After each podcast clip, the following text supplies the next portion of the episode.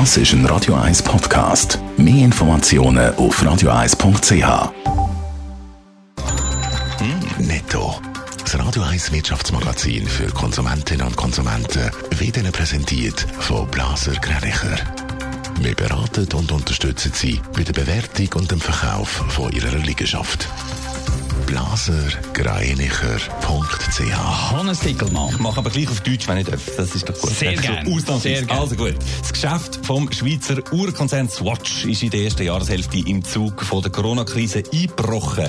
Die Verkäufe die sagen in den ersten sechs Monaten um über 40 Prozent zurück, teilt Swatch heute Morgen mit. Unter dem Strich sage ich darum ein Verlust resultiert. Gegen Ende vom Halbjahr sei es mit den Zahlen allerdings wieder ein bisschen bergauf gegangen, heisst es. Man erwartet darum eine Erholung im zweiten Halbjahr. Gute Nachrichten gibt es währenddessen von der Schweizer Pensionskasse. Die haben ihre Corona-bedingten Verluste von Anfang Jahr im zweiten Quartal wieder können aufholen Das äh, meldet die Fachzeitschrift Schweizer Personalvorsorge. Konkret sehe ich von April bis Juni beim Anlagevermögen ein Plus von gut 5,5 Prozent resultiert. Der Mobilfunkanbieter Salt hat neu ein Handy-Abo im Angebot, wo ein Teil von der Abogebühr direkt an die Umweltschutzorganisation WWF fließt. Das Abo mit dem Namen WWF Swiss kostet knapp 40 Franken im Monat. Zehn davon werden gespendet. Beide Seiten betonen, die Kooperation sei enorm innovativ und ein grosser Schritt für die Nachhaltigkeit.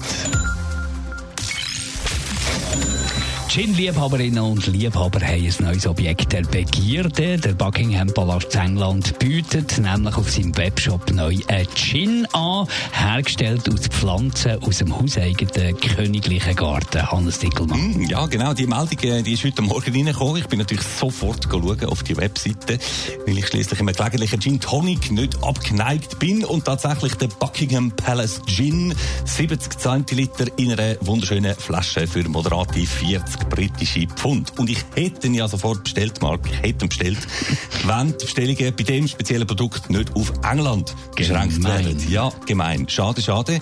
Aber ich habe es dann gleich noch ziemlich interessant gefunden, äh, noch ein bisschen weiter auf dem Shop rumzusurfen. Genau, der heisst ja der Royal Collection Shop und Aha. ist offenbar noch ziemliches Business. Hey, es ist unglaublich. Von Uhren über Tee bis zu Badtüchli kann man jetzt so ziemlich alles kaufen. Alles natürlich mit irgendwelchen offiziell royalen Insignien.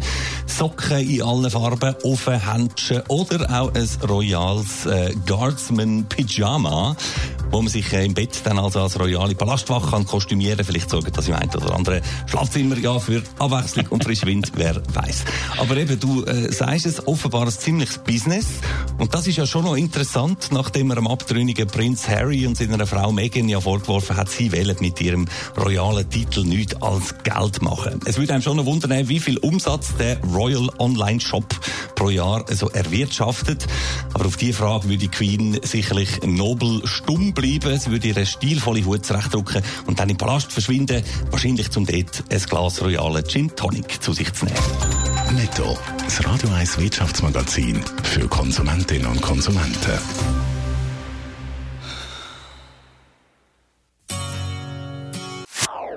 Das ist ein Radio 1 Podcast. Mehr Informationen auf radio1.ch.